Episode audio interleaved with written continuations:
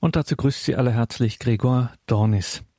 In der heutigen Credo-Sendung hören wir zunächst Spiritual Andreas Brüstle aus Freiburg. Er betrachtet das Lied Mariens, das vom Heil singt. Die Rede ist vom Magnificat, das wir ja jeden Abend in der Vesper, dem Abendlob der Kirche beten, dass wir da singen. Das Lied Mariens, das vom Heil singt, das Magnificat. Das Magnificat, dazu also gleich Spiritual Andreas Brüstle. Im zweiten Teil der Sendung sprechen wir mit dem Publizisten und Schriftsteller Markus Günther über dessen Essay Du musst kämpfen. Diesen Kampfesaufruf hören viele Patientinnen und Patienten nach einer Krebsdiagnose. Jetzt musst du kämpfen. Kritisch hat sich Markus Günther damit auseinandergesetzt in einem Essay, für den er im Mai dieses Jahres aus den Händen von Bundesfamilienministerin Franziska Giffey den Kommunikationspreis der Deutschen Gesellschaft für Palliativmedizin erhielt. Dazu also gleich über diesen Essay Du musst kämpfen sprechen wir im zweiten Teil der Sendung. Doch jetzt zunächst Spiritual Andreas Brüstler aus Freiburg über das Lied Mariens, das vom Heil singt, das Magnificat. Er war dazu vor einigen Jahren hier an dieser Stelle bei Gabi Fröhlich zu Gast. Herr Spiritual, das, wenn wir das Magnificat anschauen, es ist ja so, dass es im, in der Vesper der Höhepunkt ist, als des, ähm, der Gesang des Neuen Testamentes, ja. zusammen mit dem, mit dem Vater Unser, wenn ich es richtig ja, weiß. Ja, genau, ja. Mhm. Genau. Ähm, wie ist es denn, wo steht denn das Magnificat in der Bibel und warum steht es überhaupt in der Bibel? Das Lied Mariens, das vom Heil singt, also das Magnificat. Wo steht das Magnifikat? Es steht im Lukasevangelium und zwar im ersten Kapitel bei den Versen 46 bis 55.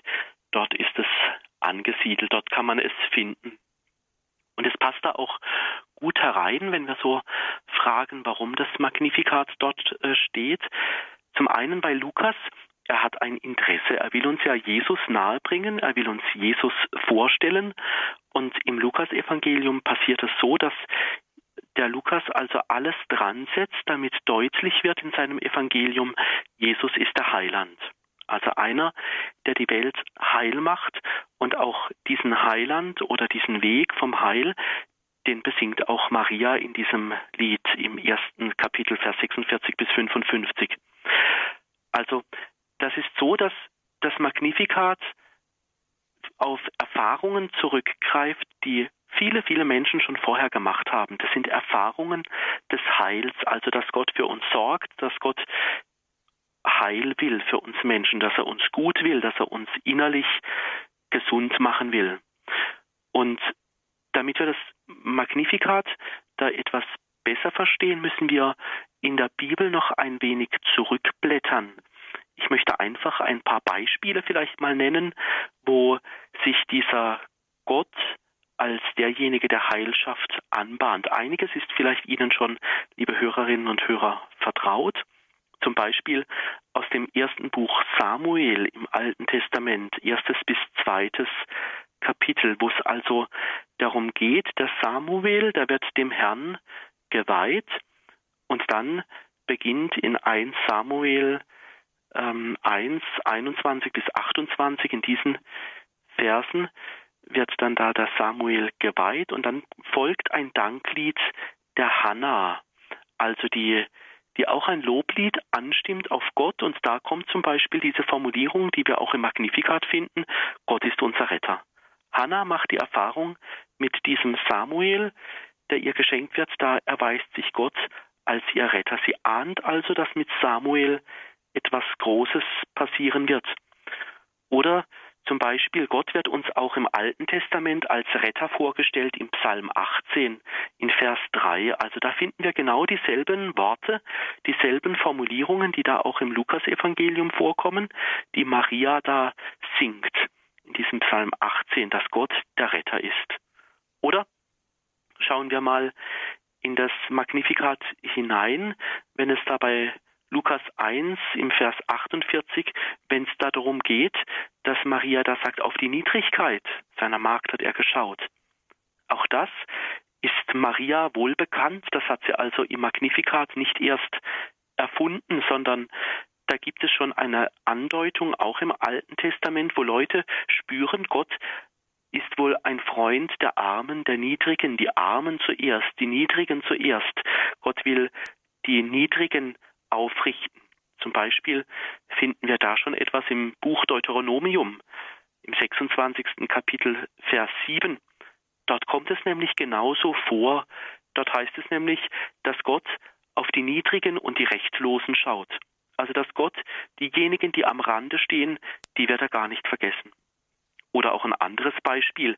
Gehen wir ein wenig durch das Magnifikat mal durch und schauen, wo das noch vorkommt.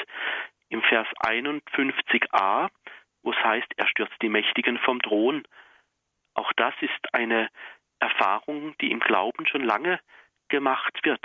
Im Psalm 98, im Vers 11 betet der Psalmist schon, dass die Feinde mit starkem Arm zerstreut werden. Also die Feinde haben keine Macht mehr. Gott ist stärker. Gottes Heil bricht sich stärker Bahn, ist stärker als alles, was das Leben und das Leben mit Gott verneint. Das Heil, also Gott wird sich Bahn brechen. Oder noch ein Beispiel, wenn wir schon dabei sind im Vers 54 im Magnifikat, auch da gibt es Anklänge bei Jesaja im 41. Kapitel, Vers 8. Das sind jetzt alles nur diese Angaben, dass wir ein bisschen ein Gespür dafür bekommen, was Maria da besingt. Da geht es um den Trost. Also dort, wo sich das Volk Israel als nicht getröstet erfährt, weit weg von Gott, da gibt es doch Anklänge, dass Gott Trost schenkt für das Volk Israel. Und da heißt es dann, dass das Volk Israel, das sind Freunde Abrahams. Also in der Freundschaft des Glaubens, in der Freundschaft mit Gott ist da Maria auch dabei auf diesem Weg. Man kann sagen, dass bei diesem Magnifikat, wenn man mal so schaut, was steht denn vor diesem Lied, das Maria da singt, bevor es losgeht, meine Seele preist die Größe des Herrn. Was passiert da? Also, zunächst einmal, das sind zwei Frauen, die sich begegnen. Zwei Frauen begegnen sich, Elisabeth und Maria.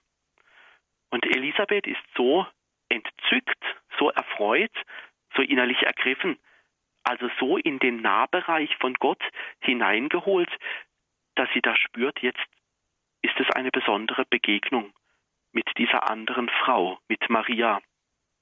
Und diese Freude und diese tiefe Ahnung, die lockt quasi diesen Lobpreis in Maria hervor. Maria kann gar nicht anders als das, was sie selber als Heil in sich erfährt, dass Jesus, dass Jesus in ihr ist, dass sie den Heiland zur Welt bringt. Sie kann einfach nichts mehr anderes machen, als Gott groß sein zu lassen. Ich stelle mir das so ganz menschlich vor. Also ich denke da oft dran, manchmal braucht es einen Anstoß, also sowas wie einen Ursprungsimpuls oder irgendetwas, wo dann deutlich wird, jetzt kann sich das Leben Gottes Bahn brechen. Also das Lob Gottes ist in Maria wohl schon lange Zeit herangereift, durchmeditiert, durchbetet, innerlich erwogen worden, bis, bis sie so innerlich und vom Glauben her reif geworden ist, bis dieses Lied in ihr hervorbricht. Und auch in Elisabeth bricht etwas hervor, nämlich sie stellt sich eine Frage. Sie fragt sich, wer bin ich? So fragt sich Elisabeth, wer bin ich, dass die Mutter meines Herrn zu mir kommt? Das ist eine ganz existenzielle Frage. Also eine Frage, die eingebettet ist, die danach fragt, wo ist Gott mir nahe? Wo sorgt Gott für mich? Wer bin ich, dass mir jetzt der große Heiland begegnet im Schoß der Mutter Maria? Elisabeth sagt, wer bin ich, dass die Mutter meines Herrn zu mir kommt? Ja, man kann sagen, das ist ein ganz frühes Bekenntnis zu Jesus, obwohl er noch gar nicht auf der Welt ist. Das neue Leben im Schoß von Maria, es ist der Herr. Elisabeth erkennt das bereits, er ahnt das. Und man kann sagen, das ist schon so eine ganz starke Würdigung oder ja, ich mag vielleicht mal sagen, das ist schon eine Anbetung des Herrn schon im Mutterschoß. Also Maria trägt den Messias in ihrem Schoß und Elisabeth ist so ergriffen, dass sie quasi anbetet. Also die Preisung der Elisabeth, also da bin ich, dass die Mutter meines Herrn zu mir kommt und dass sie Jesus als den Herrn erkennt, das ist quasi so das i-Tüpfelchen, kann man sagen, dass es auch in Maria hervorbricht und sie all die Erfahrungen des Alten Testamentes zusammenrafft, zusammensucht aus ihrer Glaubensgeschichte, sich in Erinnerung ruft und dann diesen ganz neuen Lobpreis formuliert und sie in die jetzige Situation hinein anwendet. Das ist so der Ort in diesem Umfeld, in dieser Atmosphäre, auch im Blick auf das Alte Testament. Das ist so der Ort der Bibel des Magnifikats. Hm. Das ist also der Ort in der Bibel. Übrigens gibt es ja auch einen geografischen Ort, an dem dieses Magnifikat, an dem dieser Szene besonders gedacht wird, nämlich ein Karem. Das liegt ganz in der Nähe von Jerusalem. Da gibt es ein Heiligtum und da steht das Magnifikat auch in vielen Sprachen aufgeschrieben. Und wenn man dann so da steht und die Bibel vor sich hat, dann fragt man sich vielleicht, ähm, wie, wie ist denn das gekommen, dass dieser Lobgesang Mariens so ähm, aufgeschrieben wurde? Also man kann sich ja schlecht vorstellen, dass da jemand äh, gesessen und gelauscht hat und das mitgeschrieben hat. Ja, genau. Also ähm, so, also ein Diktiergerät oder so gab es damals noch nicht und so jemand, dass jemand da dabei war und das mitgeschrieben hat, so schnell, ähm, davon kann man auch nicht ausgehen und die Evangelien, die wollen ja eine Glaubensbotschaft sein und kein Gedächtnisprotokoll. Also äh, was wir da, was uns da im Magnifikat geschenkt äh, wird, das sind äh, also ins Wort gegossene Erfahrungen. Also dass Gott der Gott des Lebens ist und der, der sich immer wieder neu zuwendet, der immer wieder Heilswege findet, der das Volk nicht im Stich lässt. Und das ist die ja ins Wort gebrachte Glaubenserfahrungen. Dahinter verbergen sich Haltungen, also eine, eine Haltung, eine Lebenshaltung, eine Lebensentscheidung, mit Gott zu leben oder das ist eine innere Einstellung, Gott als den Herrn anzuerkennen und aus diesen Glaubenserfahrungen des Alten Testamentes äh, zu, zu leben. Und so kann man sagen, aus all diesen Glaubenserfahrungen ist dieses schöne Lied, dieser schöne Hymnus äh, im Neuen Testament dann entstanden. Also man kann sagen, es ist eine Zusammenfassung vieler Glaubenserfahrungen, die viele, viele Menschen vorher schon gemacht haben. Eine Erfahrung, die Maria quasi nochmal zurückstrafft, also zurückbündelt und dann quasi neu formuliert, ja, so wie viele, viele Menschen vorher, so hat sie auch Gott als den Gott des Lebens kennengelernt. Gott, der Leben weckt, Gott, der den Heiland in ihr weckt und werden lässt. Also der Evangelist, der hat es da ganz geschickt gemacht, nämlich er hat diese Erfahrungen einfach zusammengetragen und er hat sie etwas aufbereitet. Und man kann sagen, was Maria so seelisch bewegt hat, wo Gott äh, in ihr wirkt, äh, das hat der Evangelist nochmal so zusammengefasst und Maria auf die Lippen gelegt, also dass dieses innere Bewegung, diese, diese Erfahrung, die sie gemacht hat, dass das über die Lippen Mariens kommt. Das wollte der Evangelist Lukas einfach nicht in Vergessenheit geraten lassen, dass Maria da in einer großen Glaubenstradition steht, dass Maria diejenige ist, die, die den Alltag zu deuten weiß und dass aus all diesen Erfahrungen dann dieses Lied über die Lippen Mariens kommt. Man kann sagen, dieses Lied ist sowas wie ein Dankhymnus, also ein festliches Lied, ein großes Danklied über die gnadenhafte Erwählung Mariens. Also wenn Maria das Magnifikat singt, da schwingt in ihr ja noch ganz viel mit. Wenn der Lukas da diese Erfahrungen des Alten Testamentes, die ich vorhin genannt habe, so zusammenträgt, dann kommt etwas, schwingt etwas mit, dass da in Maria auch durch die Verkündigungsszene wo der Engel zu Maria kommt und sagt, dass sie Jesus zur Welt bringen soll, das hat etwas mit Erwählung zu tun, etwas ganz Schönes, etwas vom Himmel. Das Magnifikat ist also seitdem ein Lied, das um die Welt geht. Die Menschen haben sich in diesem Glaubenszeugnis Mariens immer wieder gefunden, also bis heute, dass äh, die Kirche in der Vesper immer wieder dieses Magnifikat betet. Aber nicht nur so oft betet, sondern in der Liturgie ist das oft der Gesang, der ganz feierlich vorgespielt wird, ganz feierlich gesungen wird, zusammen mit dem Vater Unser. Dass also da diese Glaubensgewissheit und dieses Glaubenszeugnis Mariens einfach nicht in Vergessenheit gerät. Also diese Worte Mariens zu leben, den Glauben mit Gott auszuprobieren und diesen Glauben quasi auch zu leben, das gibt Kraft. Und das Magnificat ist deshalb auch gut, dass es diesen Hymnus gibt, weil es ist ein Glauben, an dem man sich festmachen kann. Also die tiefe innere Gewissheit, dass Maria uns in diesem Lied zusagt, Gott wirkt das Heil, auch in deinem Leben. Also auch so, wie immer es auch verlaufen mag, wie immer es auch sich entwickelt hat, auch wenn ich meine, mein Leben ist vielleicht phasenweise irgendwie verkorkst oder es ist nicht so gelaufen, wie man es sich selber vorstellt. Da singt Gott dieses, da singt Maria dieses Lied des Heiles mit hinein. Also, wenn es um die Frage geht, wer hat das aufgeschrieben oder wer hat da mitgehört, dann kann man sagen, ich sage das gerne so, natürlich hat der Evangelist Lukas in Worte gebracht, aber wer mitgehört hat bis heute, das ist die Kirche. Also so all diese seelischen Bewegungen bei Maria, diese Zuversicht auf Gottes Heil, diese Erfahrung, Gott lässt die Armen und die Benachteiligten nicht im Stich, das hört die Kirche bis heute. Die Kirche hört quasi bis heute in der Stundenliturgie immer wieder Maria zu, was so ihre Glaubenserfahrungen sind. Bis heute hören wir im Glauben mit, mit Maria. Bis heute bewegt das Magnifikat. Die Kirche kann einfach nicht aufhören, da immer wieder neu hinzuhören auch in der Kunst es immer wieder neu darzustellen oder in der Musik es immer wieder neu zu vertonen. Wir können einfach nicht von diesem Heilsgesang, von diesem schönen Heilsgesang ablassen. Und die Frage des Hörens, also wer hat da mitgehört, das reicht hinein bis in unsere Zeit.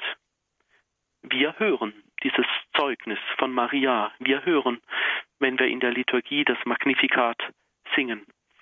Also es sind so unterschiedliche Bewegungen. Wer hat das mitgehört oder wer hat das protokolliert? Unterm Strich gesagt, es sind natürlich Worte, die Lukas verfasst hat.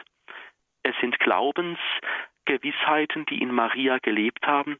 Es sind Worte, die gebündelt sind und über die Lippen Mariens kommen als Dank. Und wir selber sind diejenigen, die mithören und immer wieder dieses Magnifikat zu leben beginnen, wenn wir es hören in der Liturgie und uns fragen, welche Bedeutung hat es für uns? Also viele Schichten. Wer hört mit? Wer protokolliert? Wer lebt das Magnifikat? Hm. Wer glaubt, ist nie allein, ist hm. nicht alleine. Ja. Das heißt, auch Maria war nicht alleine im Glauben und hm. genauso sind wir es auch nicht und wir beten es wieder mit diesen Worten, die uns von ihr überliefert sind. Also ja. der schöne Gedanke dieses Eingebettetseins, des Mitglaubens. Wie ist denn ähm, dieser Lobgesang Mariens aufgebaut? Also das heißt, wo wird dann auch dadurch etwas deutlich, dass Gott unser Heil wirken will? Mhm, mhm. Also zum einen, was mich beim beim Magnificat sehr fasziniert, äh, das sind die einfachen und kurzen Sätze. Also ich denke da immer daran, wer etwas innerlich kapiert hat oder äh, wer, wer etwas für sich durchmeditiert hat, der kann Dinge einfach sagen. Also meistens, wenn wir etwas ganz kompliziert ausdrücken, dann haben wir es meistens noch nicht so ganz verstanden. Ich glaube, bei Maria ist es das Schöne, dass die Worte, die Maria in den Mund gelegt werden, dass es einfache Sätze sind. Also wenn man mal so vom Glauben her denkt, äh, kann man sagen, dass dieser Lobgesang einfach in Maria schon zigmal immer wieder durch sie durchgegangen ist im Gebet, in der Meditation. Was innerlich kapiert ist, was ich innerlich verstanden habe, das kann ich auch ganz einfach aussagen. Was jemand verinnerlicht hat, da finde ich einfache Worte, kurze Sätze dafür. Da muss ich nicht Schachtelsätze machen. Von der Struktur äh, dieses großen Dankliedes des Magnifikats, das so vom Heil besingt. Machen wir es mal so, dass wir da einfach ein paar Sachen mal äh, rausgreifen. Also da werden viele Gegensätze angesprochen. Also so, so vielschichtig wie halt das Leben ist, mit allen Höhen und Tiefen und mit allen Facetten, das kommt im Magnifikat vor. Also zum Beispiel diese Gegensätze, er stürzt die Mächtigen vom Thron und gleichzeitig wird aber gesagt, er erhöht die Niedrigen. Die Mächtigen, die vom Thron gestürzt werden, diejenigen, die innerlich unterdrücken, diejenigen, die das Sagen haben wollen, diejenigen, die Wege gehen, die für viele Menschen vielleicht nicht immer ein Heilsweg sind oder die Mächtigen, die vielleicht oftmals Gott vergessen, sie werden nicht schlussendlich das Sagen haben, sondern die Niedrigen werden erhöht, die schlichten Herzens Gott in sich aufnehmen. Oder ein anderes Beispiel, wo mit einer Selbstverständlichkeit gesagt wird, Gott rettet, er rettet. Mein Geist jubelt über Gott, meinen Retter. Also, dass da Maria wohl merkt, wir Menschen sind noch lange nicht fertig. Wir Menschen können noch innerlich viel gesünder werden. Die Welt ruft irgendwie, dass sie heil wird. Und da freut sich Maria, dass da der Heiland bald geboren wird. Mein Geist jubelt über Gott, meinen Retter. Der Retter, Gott im Alten Testament, der immer wieder gerettet hat, und der Gott, der Retter, Jesus, der uns erlösen wird. An den Niedrigen, da scheint wohl der Weg Gottes nicht vorüberzugehen. Das freut mich auch immer wieder bei unserem jetzigen Papst Franziskus, dass er dieses Magnifikat immer wieder auch lebt, dass er da Beispiele setzt, wenn er sich besonders der Armen und der Niedrigen zuwendet. Oder das freut mich, wenn äh, Papst Franzis, Franziskus immer wieder Kontakt sucht zu den Menschen, die gerne in Vergessenheit geraten. Und es freut mich, wenn zum Beispiel dieses Motto von Benedikt dem 16., ähm, also wer glaubt, ist nicht allein, dass wir da immer auch mit Gott durchs Leben gehen können. Und das zeigt sich auch in diesem anderen Wort im Magnifikat, auch so ein Strukturelement. Er erbarmt sich von Geschlecht zu Geschlecht. Also seine Liebe, seine Zuwendung, die hört nicht auf. Wer glaubt, ist nicht allein von Geschlecht zu Geschlecht. Vielleicht fühle ich mich manchmal so, aber ich darf mir immer wieder gewiss sein, und das, das singt uns da Maria in diesem Lied zu, von Geschlecht zu Geschlecht ist Gott bei uns mit seinem Erbarmen. Oder auch, wenn es um die Frage von Gerechtigkeit und Ungerechtigkeit geht. Hungernde werden beschenkt mit Gaben. Die Reichen, die alles schon im Leben haben, die nichts mehr brauchen, die übersatt sind, die werden leer ausgehen. Also Maria will uns da auch erinnern, dass der innere Hunger nach Gott niemals aufhört. Aber es ist auch diese Erfahrung des Alten Testamentes, dass Gott immer so viel zum Leben gibt, wie man braucht. Zum anderen als Strukturelement, wie das Magnifikat so geworden ist, kann man sagen, da steckt ja auch ganz viel drin von den Propheten. Ganz am Anfang habe ich ja diese vielen Bibelstellen genannt. Da waren noch einige Bibelstellen dabei von Propheten. Also, wo es darum geht, diese Propheten, die wollten einfach nicht aufhören zu glauben, dass die Rettung sich erfüllt. Diese Propheten, die wollten einfach nicht aufhören zu glauben, der Bund, den Gott geschlossen hat, der erfüllt sich, der wird immer mehr wahr, dieser Bund mit Gott zählt etwas. Die Propheten, die daran erinnern, was im Alten Testament an Nähe Gottes und Sorge Gottes für uns Menschen verheißen ist, das wird er immer mehr erfüllen, bis hin, dass der Messias, der Retter der Welt, geboren wird. Auch davon erzählt das Magnifikat. Ich sage gerne, das ist so mein geheimer Name für das Magnifikat. Es ist ein Erfüllungslied der Zuwendung Gottes. Das sage ich so gerne für mich selber wenn ich so Magnifikat äh, höre und wenn ich es immer wieder bete. Es ist ein Erfüllungslied der Zuwendung Gottes. Gott lässt einfach nicht nach, uns nahe zu sein. Er will, dass wir diesen Gesundungsweg mit ihm gehen. Und das Schöne dabei, das ist für mich auch nochmal so ein Strukturelement, ähm, das würde ich fast sagen. Maria ist eine, sie versteht die Zeichen der Zeit zu deuten. Also sie ist eine, sie kennt diese Glaubenserfahrungen. Maria kennt auch ihre eigene Lebens- und Glaubensgeschichte, ihre Berufungsgeschichte, beginnend mit dem Engel der Verkündigung. Und sie weiß diese alltäglichen Ereignisse auch zu deuten. Also Maria kann man sagen, sie wird uns im Magnificat vorgestellt als eine Spurenleserin, eine Spurenleserin in den Erfahrungen, die man mit Gott machen kann, dass er beschenkt, dass sein Erbarmen nie aufhört, dass er die Hungernde nicht alleine lässt, dass er einfach derjenige ist, der Rettung schenkt. Also diese Erfahrungen, die lernt Maria im Magnificat zu lesen und auf ihr eigenes Leben hin zu deuten. Soweit vielleicht mal so ein paar Strukturelemente oder so ein paar Schwerpunkte, die da in diesem, in diesem Lied so vorkommen.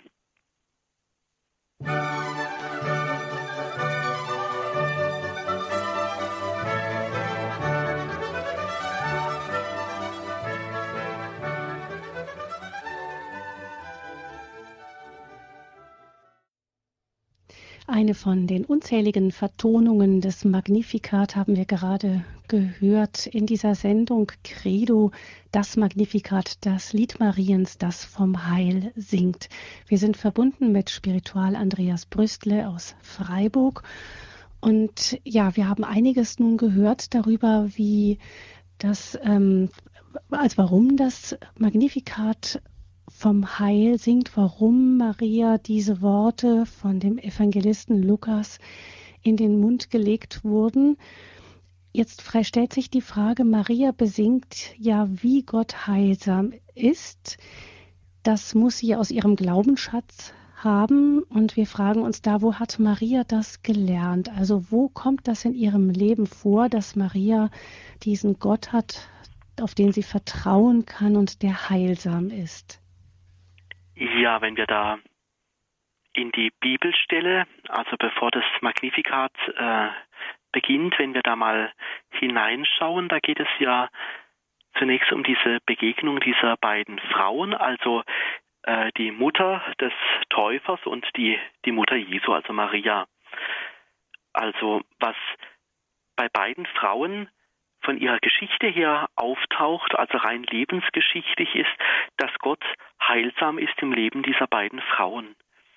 Ich stelle mir das gerne auch so vor, wenn ich diese äh, Bibelstelle vor meinem Inneren so etwas entstehen lassen, auf die innere Bühne mal gehe, dass diese Frauen sich erzählen, wie sie, wie sie Gott erfahren haben, ganz menschlich. Und dass das ja schon ein Glaubenszeugnis dieser beiden Frauen ist dass sie sich gegenseitig anvertrauen. Also beide Frauen, die beginnen so das Handeln Gottes in ihrem Leben etwas anzuschauen, sich zu erzählen, und dann entsteht plötzlich in diesem Erzählen eine ganz große Tiefe. Also, wo sie quasi durch ihr Erzählen und ihre Begegnung in diese Tiefe, in dieses Geheimnis der Nähe Gottes hineingezogen werden. Und zum anderen werden sie in diesem Gespräch ganz weit, also Erfahrungen werden zusammengetragen, wo sie sich vielleicht erzählen, was sie aus dem Alten Testament so kennen, Psalmworte oder äh, Sätze von Propheten. Und das Herz wird innerlich immer weiter, wenn sie so ihre Erfahrungen zusammenlegen, dass sie beide erahnen, Gott handelt, Gott wirkt, Gott hat einen Heilsweg vor. Und das Magnificat ist im Grunde eine, eine Antwort, also eine Antwort auf das Handeln Gottes, so wie Gott eben heilsam ist. Also die Antwort wird heilsam, das Magnifikat wird heilsam für alle, die nach Gott fragen. Jeder, der heute das Magnifikat betet und liest, bekommt quasi eine kleine Einführung da hinein, was diese Frauen sich wohl erzählt haben und was in Maria lange herangereift ist. Also das ist die Erfahrungen, ja, es geht, auf Gott zu vertrauen. Ja, es geht, Gott lässt mich nicht im Stich.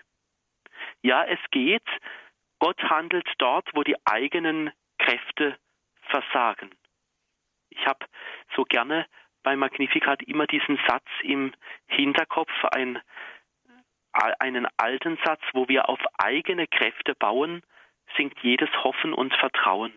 Also Maria lenkt die, den Blick ganz auf Gott, von Gott her denken, von Gott her leben, sich von Gott heilen lassen. Dort, wo wir oft selber verkrampft am eigenen Leben herumbasteln und uns nicht beschenken lassen, da wird es oft nichts oder es wird sehr krampfig oder so. Das Leben, das wird so oft verkrampft. Aber dort, wo wir uns von Gott die Dinge des Lebens schenken lassen, dort wird es doch irgendwie schöner. Das ist die Erfahrung, das ist so wie ein Gebetsschatz des Lebens, wo Maria daraus schöpfen kann aus Gott, also nicht aus sich selber. Wo schöpft Maria noch draus? Was ist für sie noch heilsam? Wo hat sie dieses Heil gelernt? Wo hat das Maria gelernt, so mit Gott umzugehen? Auch aus ihrer eigenen Lebensgeschichte, dass Gott treu ist. Gott ist treu. Auch treu im Heil schenken. Gott hat nichts anderes im Sinn, als immer wieder, auch wenn wir Menschen Fehler machen, auch wenn wir uns verrennen, auch wenn wir ihn vergessen, dass er nicht aufhören kann, so groß ist seine Zuwendung und seine Liebe, dass er uns immer wieder Heilswege eröffnet. Und deshalb kann Maria gar nichts anderes als zu loben, als zu singen, als zu sagen, meine Seele preist die Größe des Herrn und mein Geist jubelt über Gott, meinen Retter. Und da ist sie auch im Glauben nicht allein. Vorhin hatten wir ja schon diesen Satz von Papst Benedikt dem 16. Wer glaubt, ist nicht allein. Auch das kommt vor im Magnifikat, denn sie klingt sich ein in einen Vertrauensweg des Glaubens mit Abraham.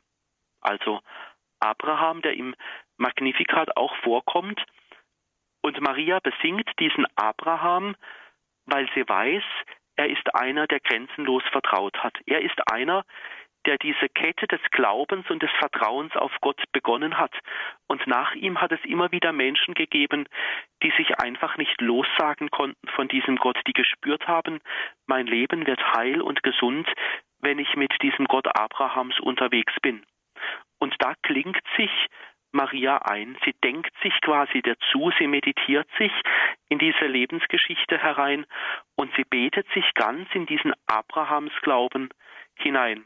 Es ist also die menschliche Erfahrung, dass das Heil und das Gelingen des Lebens bei Gott ganz gut angesiedelt ist.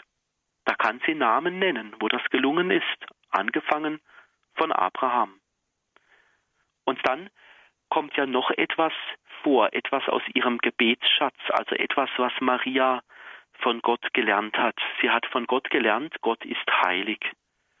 Also er ist mehr als nur ein guter Freund oder ein guter Kumpel, sondern er ist der Ursprung von allem. Sie lebt also ganz aus diesem heiligen Ursprung. Sie lebt ganz von dieser Heiligkeit Gottes her. Also diese Heiligkeit Gottes leben vom Ursprung her, das heißt, ich weiß, wo ich herkomme, wem ich mich verdanke, nämlich Gott. Es ist ein Wissen darum, ein inneres gläubiges Wissen, in wem das Heil begründet ist, in Gott. Und sie merkt, das ist ein Glaubenssprung, ein Risiko. Das Magnificat zu singen, das ist für jeden, der es singt in der Stundenliturgie oder für jeden, der es betet, das ist jedes Mal ein Glaubenssprung, wenn, weil da geht es um die Frage, glaube ich das, was ich bete? Also bin ich so wie Maria auch bereit, so wie Maria gelernt hat aus ihrer Glaubensgeschichte, so wie Maria Gott kennengelernt hat, bin ich bereit, dieses Risiko des Glaubens einzugehen. So zu vertrauen, ich mag fast sagen, wie ein Kind, dass Gott gut meint, dass Gott heilt, dass Gott für mich einen guten Weg hat. Und sie macht diese Erfahrung bei all diesen Glaubenssprüngen, bei all den Erfahrungen der Begegnung mit dem tiefen Geheimnis Gottes, bei all den Erfahrungen, wo sie sich im Glauben und im Vertrauen des gläubigen Abrahams zu Hause war, weiß, im Glauben und Vertrauen auf die Treue Gottes, wo sie erfährt, das sind alles Erfahrungen, aus denen kann ich leben und die können mein Leben halten. Diese Erfahrung des Magnifikats, des Lobs, das wird zu einer Stütze meines Lebens. Ist es dann nicht so, dass wir auch da von Maria lernen können, also dass wir das Magnificat nicht nur nachbeten, sondern auch schauen sollten, wo wird das Magnifikat in meinem eigenen Leben konkret? Also nochmal anders gefragt, gibt es so etwas wie das Magnificat meines persönlichen Lebens? Ja, ich glaube, das ist äh, so ähm, mit der springende Punkt, wenn man so ähm, sich den biblischen Texten nähert. Also gerade auch bei Magnificat, es gibt die Möglichkeit, ich kann einen Text lesen, dann habe ich ihn kapiert. Ich kann ihn vielleicht auswendig sagen. Oder ich kann es vielleicht so machen, wie ich äh, da vorhin kurz erzählt habe. Ich kann ein paar wenige Strukturelemente nennen. Also ich habe den Text intus, ich habe ihn kapiert, ich kann ihn analysieren. Aber das wäre zu wenig. Also einen Text nur auswendig zu können oder die innere Struktur zu wissen oder äh, zu erfahren, wo steht da so was ähnliches, Anklänge aus dem Alten Testament, dann kann ich vielleicht beweisen, dass ich meine Hausaufgaben gut gemacht habe und vielleicht ein wenig gescheit bin. Aber die entscheidende Frage ist tatsächlich diejenige, wo wird das Magnifikat zum Magnifikat meines persönlichen Lebens? Vielleicht können wir so machen, dass wir einfach einmal so Vers für Vers durchgehen und dann ähm, mal schauen, was kann das denn bedeuten für das eigene Leben. Ich fange an einfach mit diesem Vers, meine Seele preist die Größe des Herrn und mein Geist jubelt über Gott, meinen Retter. Da ist es ja so, wo gibt es in unserem Leben Grund zum Jubeln? Wir Menschen, wir sind da manchmal ganz eigen gepolt.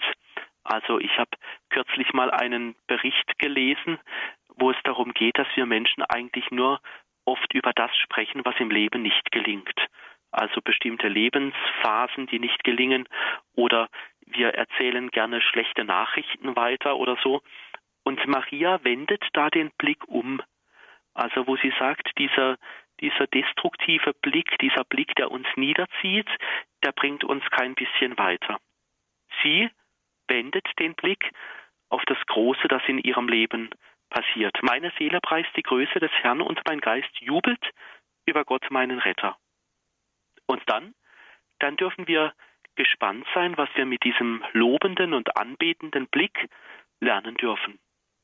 Maria sagt dann, dann, wenn ich Gott lobe, wenn er groß ist in meinem Leben, wenn ich ihn als meinen Retter erkannt ist, wenn ich einen positiven Blick nach vorne richte, dann werde ich auch aufmerksam auf die heilsamen Wege Gottes, nämlich, denn auf die Niedrigkeit seiner Magd hat er geschaut.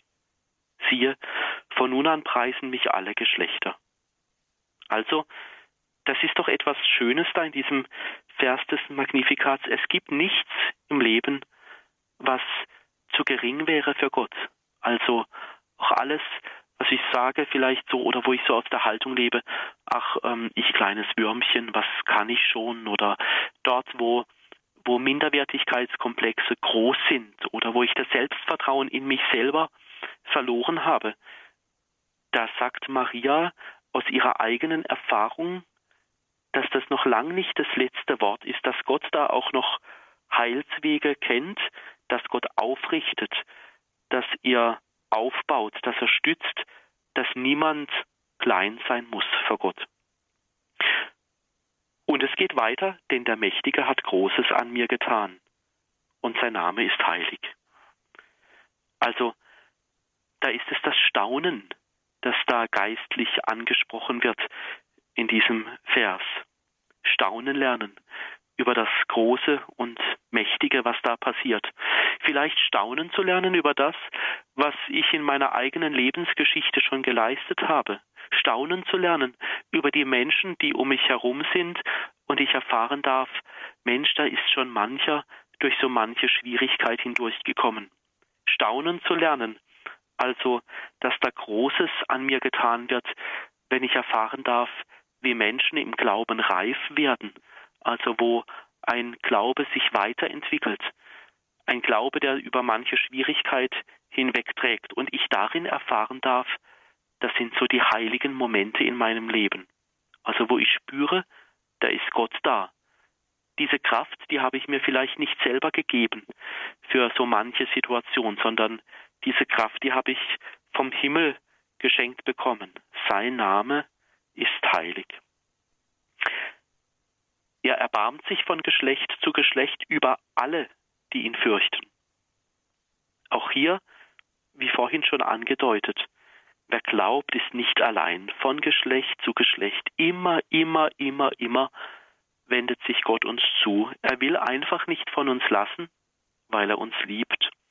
Er will einfach uns nicht verlassen, weil er weiß, weil wir Menschen uns sonst irgendwie verrennen in unserem Leben. Und er will da sein, sein Erbarmen ist da über allen, die ihn fürchten. Bei diesem Fürchten, da muss man jetzt gut aufpassen. Also, wenn wir sagen, wir fürchten uns, dann heißt es oft, ich habe irgendwie Angst oder äh, ich muss mich irgendwie zurückziehen oder das ist so ein, ein Gefühl, das eng macht. Aber in der Sprache der Bibel heißt Gott zu fürchten, also ihn anerkennen, Gott Gott sein zu lassen, ihn in seiner Größe anzuerkennen und ihm etwas zutrauen. Also ich sage zum Beispiel immer morgens in meinem Morgengebet, wenn ich so auch in den Kalender schaue, jetzt ist dies und jenes und dieser Termin und jener Termin, und dann sage ich immer auch wieder, Gott, ich traue dir zu, dass diese Begegnungen gut werden. Ich traue dir zu, dass mit deinem Segen die richtigen Worte gesprochen werden. Gott, ich traue dir zu, dass die Menschen um mich herum im Glauben und so persönlich wachsen dürfen. Gott fürchten heißt also Gott etwas zutrauen, kindlich auf ihn zu vertrauen. Er vollbringt mit seinem Arm machtvolle Taten, er zerstreut, die im Herzen voll Hochmut sind. Also auch hier die Armen zuerst. Zuerst diejenigen, die bedürftig sind. Vielleicht ist das für uns Glaubende eine große Herausforderung, mal zu schauen, wo sind denn diejenigen, ja, die im Leben zu kurz gekommen sind? Wo dürfen wir so quasi der verlängerte Arm in Anführungszeichen, der verlängerte Arm Gottes sein, um heilsam zu sein für Menschen? Wie können wir heilsam sein? Also zum einen können wir das Magnifikat leben durch ein gutes Wort, das wir jemandem mit auf den Weg geben in den Tag. Wie gut tut es doch, ein gutes Wort mitzubekommen. Oder heilsam können wir sein, wenn wir irgendwas erfahren von jemandem, der es gerade schwer hat.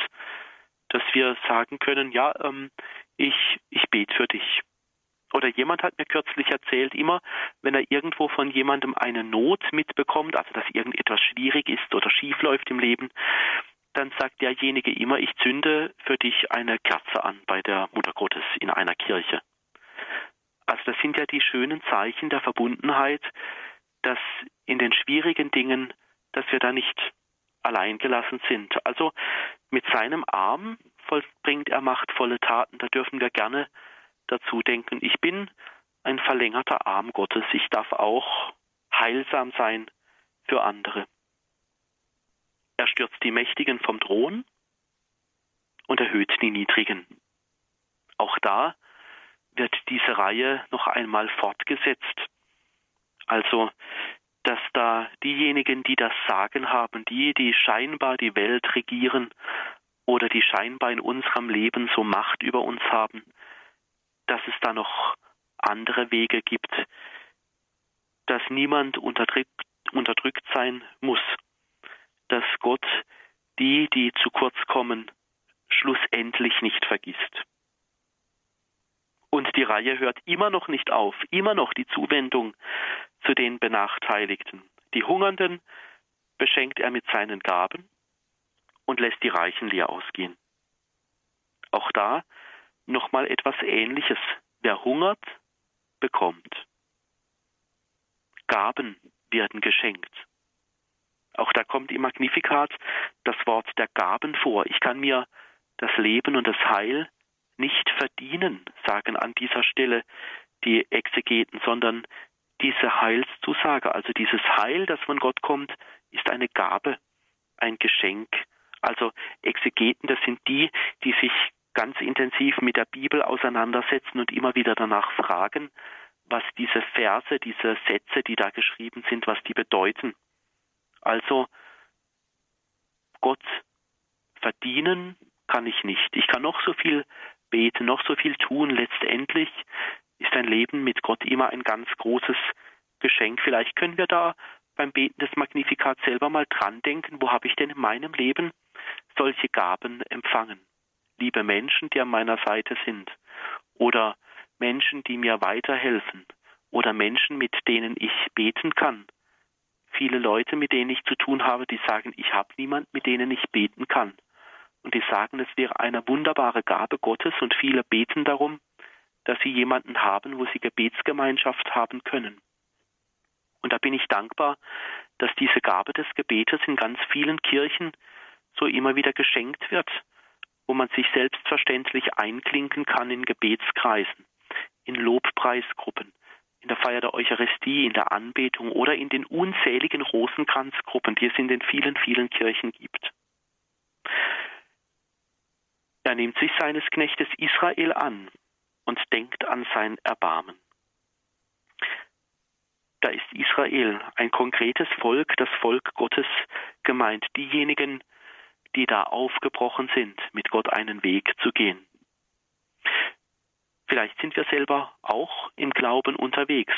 Vielleicht gibt es den ein oder anderen Zuhörer oder Zuhörerin, die sich fragt, wie will mein Glaube weitergehen? Welches Gebet ist gerade mein Lieblingsgebet? Welche Bibelstelle will ich intensiver leben? Welche Bibelstelle will ich tiefer meditieren, um mehr von Gott kennenzulernen? Also diesen Weg zu gehen, so wie das Volk Israel einen Glaubensweg gegangen ist.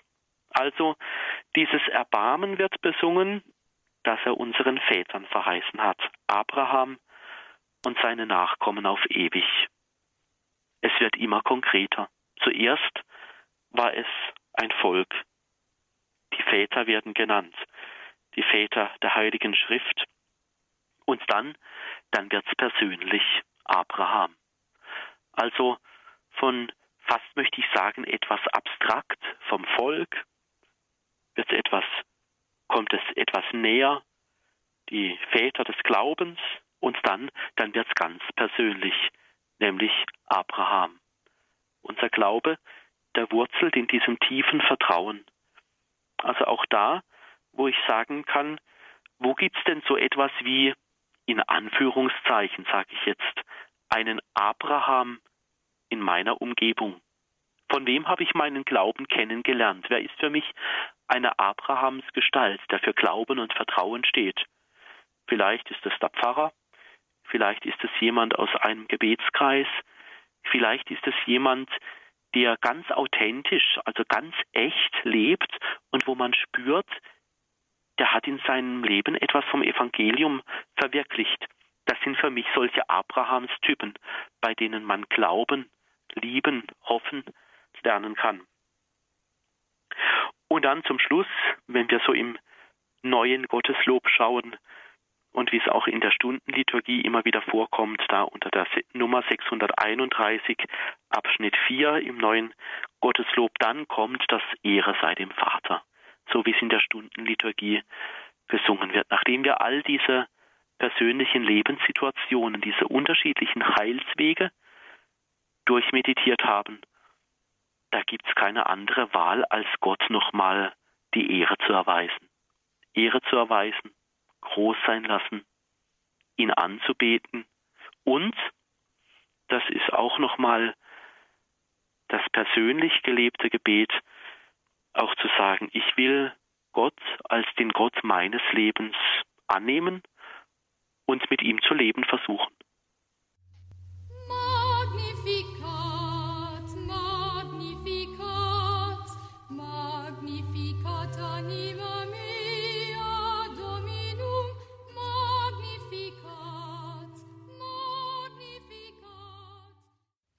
Sie haben eingeschaltet in der Credo-Sendung bei Radio Horeb und Radio Maria. Heute zum einen mit Spiritual Andreas Brüstle, den wir gerade im Gespräch mit Gabi Fröhlich gehört haben, über das Lied Mariens, das vom Heil singt, das Magnificat.